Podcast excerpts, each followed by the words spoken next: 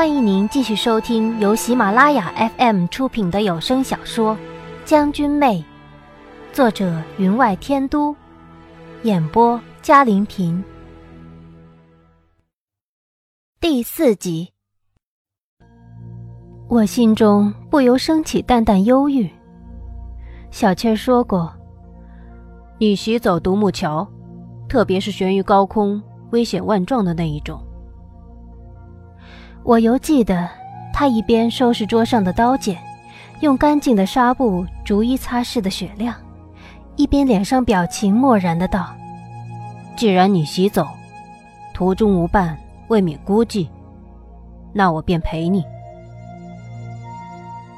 自己所走的这一步，看来凶险无比。不过尚好，我的准备到底充分，绝不会落入香蕊的境地。因为我不识武技，我太阳穴的筋突突的跳着，刚刚撞到的后脑更是隐隐作痛。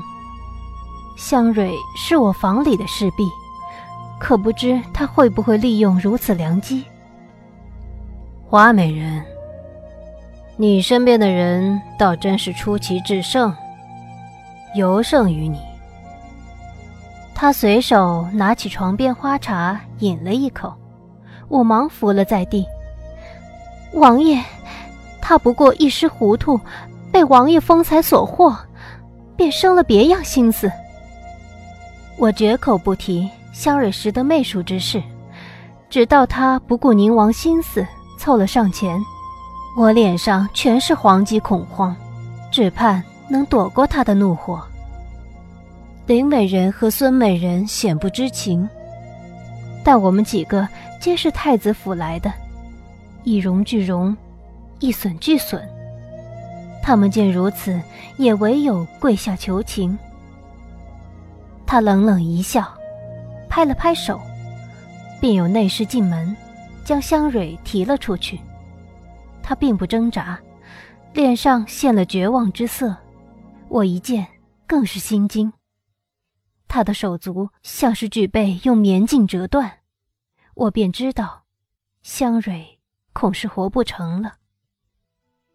在送来宁王府的前一天，太子召集了我们，我尚记得他神情倦怠的倚在榻上，手持一个酒杯，懒懒的饮了一口，才道：“本王这名皇帝。”本王也摸不清他的喜好。你们入府自当小心谨慎，入得府门便是他的人了，自当竭力侍候，不求无功，但求无过。那时我们便早已知道，太子殿下前前后后送了十来位美人给他，但留在府中的。不过两位，其余的，有的被辗转送给他人，有的死得合情合理，让太子兴师问罪都找不到借口。这些话是太子当着我们三人的面说的，私底下，他却再召见了我一次。这一次，他没有饮酒，负手而战，神色冷峻。你是小助理，成绩最好的。别的我就不多说了。以你的聪明，当可完成任务。这是治你寒症的药物，一个月叫媚蕊来取一次。他是我最好的杀手，自会竭力帮你。我垂手跪下，诺。暗沉绣金的身影，在暗室之中被灯火一映，隐隐散发暗光。带着腾龙玉扳指的手伸到我的面前，将我扶了起身。他轻叹一声：“本王这皇帝，不比他人，心思缜密。这么多年了。”连本王都摸不清他的底细，你当好自为之。我声音之中略带了颤意。如不是太子遣衣搭救，妾身身处偏远西疆，无医无药，早就是一名死人。妾身自当竭尽全力。他这才回头望我，眼里露出不舍。宁夕，我记得你在雪中独自而行的样子，那样的单薄。飘飘如风中落雪。那时我看清了你的眼神，知道你定会助本王一臂之力。我知道你有些怨我，可本王生于皇室，你不明白生于皇室的危险。本王先得保全了自己，才能保全得你。你放心，事成之后，我定会接你回来的。你定是本王的爱妃。那是小七设计的，特地找了一件白衣让我穿上，在太子出行的路上袅袅而行。开始设计成在夜里，我坚决反对，理由是吓不着太子，反倒把自己吓死了。一条雪白的大路，上飘一位身穿白衣的女鬼。后改成了白天，总算正常了一点。可见小七有时候做事也嫩不靠谱。当日我略有些感冒，走一走咳两声，从背影上看，却有几分弱不禁风的病美人姿态。但我知道。他之所以下了马车，却是因为我跟路人讲话之时，满口的西江土语。我知他对每一位派出的细作都会说这样的话，既想得到他们的忠诚，又想得到他们的感情。可我的眼泪还是缓缓地聚满了眼眶，任它滑落洁白的面颊。太子殿下。妾身不求名分，妾身只愿留在太子殿下跟前。妾身实不愿意离开太子殿下。他拿出洁白的锦帕，为我拭去眼泪。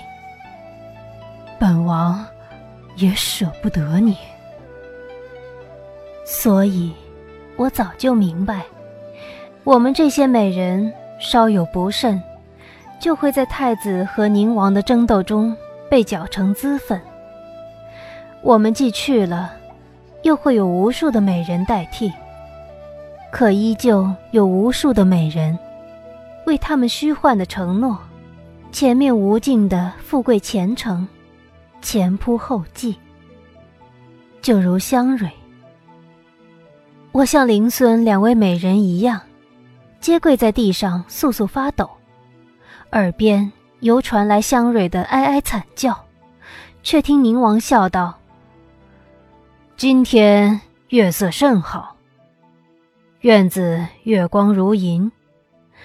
听闻孙美人善舞，不如踏月一舞。”孙美人低低的答应了一声：“诺。”林美人趁势也起了身。我从眼角望了过去，却见她两腿微颤，既不能成形。您正在收听的是由喜马拉雅 FM 出品的《将军妹》。听得他道：“还不起身？”我这才站了起来，暗暗庆幸，因我们三人刚从太子府过来，为了太子的面子。他不便立即动手，但也从香蕊开刀。前一秒还千种温柔，罗衣暗影；后一刻却泪透冰消。他的喜怒无常，让满眼的锦绣绫罗都渗了冷冷的颜色。我已知，他从西江回建都之后，晚晚笙歌，夜夜欢语。仿向所有人表示他只愿做一名太平王爷，但我不信，能指挥千军万马的手，当真指头便只染了胭脂红色。丝竹升起，院子灯火通明，孙美人穿了舞衣，和声而舞，虽勉力保持声音圆润，可在尾声之时却低声似呜。足见他心底的惊慌惶恐。我看清了他的嘴角上扬，脸上又恢复成那样的温柔浅浅，亲手将玉杯送至林美人的嘴边，又附在她的耳边，不知说了句什么，终唤得她惊惶消散，低头含羞而笑。今日我触怒了他。自然不敢上前自讨无趣，只一个人在洗脚坐了，将青梅放入嘴里，让那酸涩的味道直渗到舌尖，让我的头脑勉力保持清醒。一底撞在了床角的头，隐隐作痛。身上更是寒意森森。听得丝竹之声渐歇，我偶一抬头。却瞧见月已偏西，天快亮了吗？眼前的景物渐渐模糊，迷糊之中，我听得有人在唤：“花妹妹，你怎么了？”记忆基本闪了回来，细节清晰的印在了我的脑海。我甚至清楚的记得，香蕊身形款款，弯腰下蹲之时。身上的碧玲珑垂碎而下，可还有一点，我却一点儿都记不得了。我怎么就睡在地板上了？略一想，我便又头痛欲裂。我抬头望着孙玲两位美人，林美人折了圆边一枝青叶放在鼻端，轻声的道：“王爷，到底还是顾念我们的身份。”对你我特别不同。我终一起，林美人和孙美人扶住了我，让我不至于跌了落地。有仆妇过来，欲接过了我。宁王却淡淡的道：“别理他。”于是，我便在地板上睡了一夜。可见他的厌恶之深。可为什么？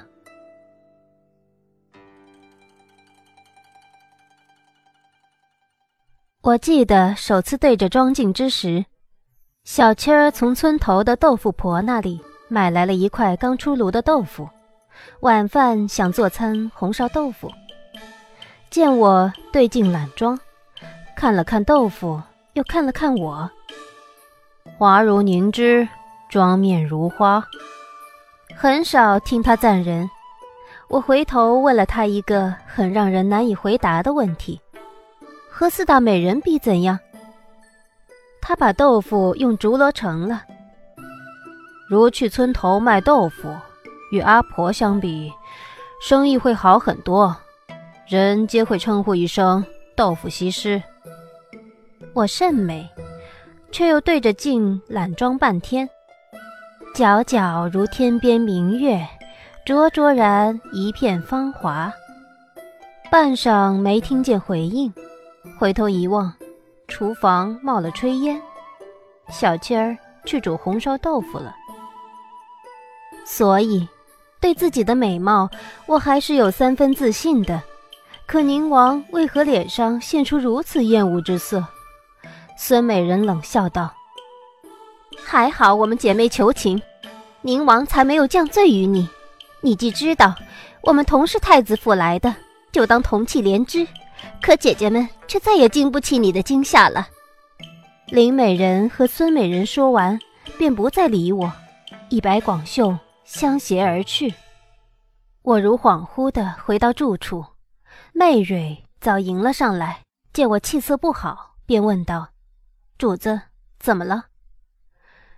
他没有问起香蕊，想是早知道香蕊处于什么境地，他恐也略知道了我的情形。所求的，只是细节而已。倒不如自己告诉了他，便细细的将前晚发生的事儿讲给他听。他愕然道：“这下可怎么办才好？”他自是想我一来便讨好了宁王，入了他的眼，日子便好过了。我苦笑，还好，宁王姬妾众多，这段日子只要尽量不出现在他面前，让他渐渐淡忘了这件事，再做打算。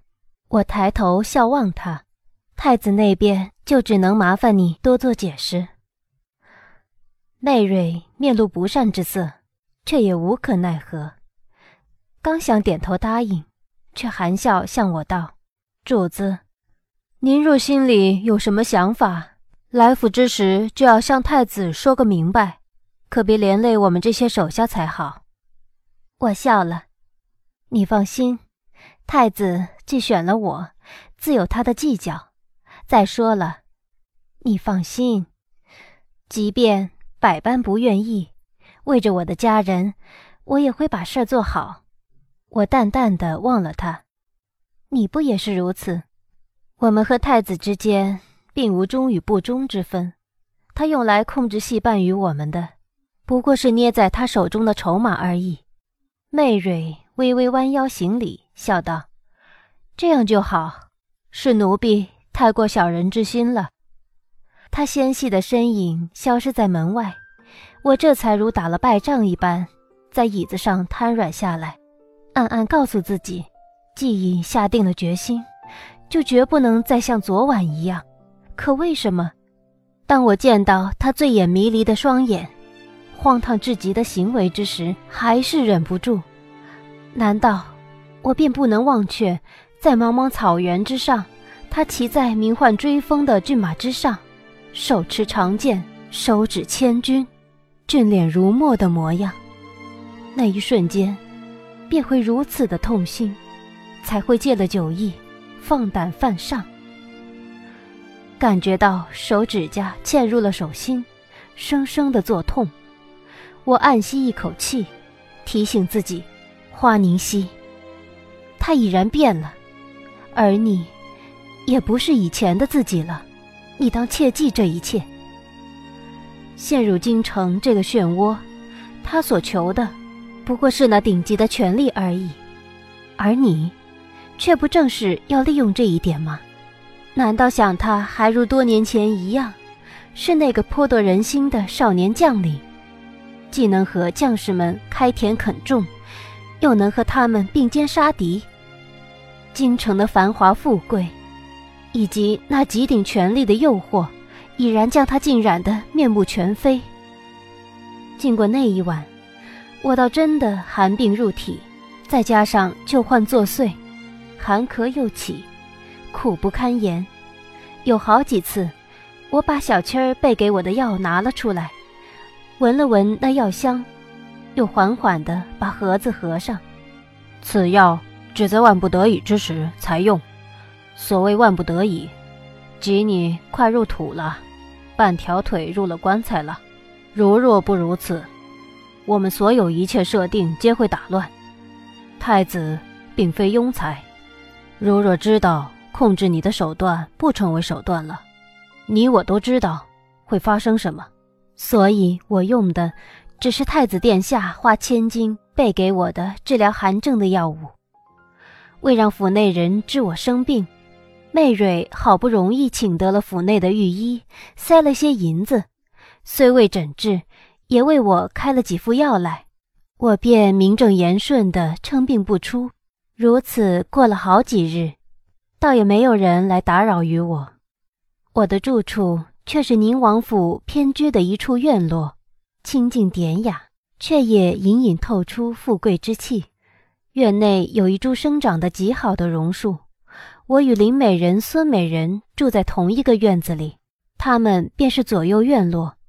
他们那边每天热闹非凡，每隔两三日便有宁王的赏赐宣下。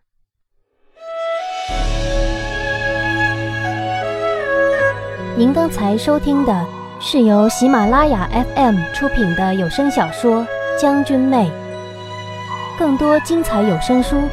尽在喜马拉雅。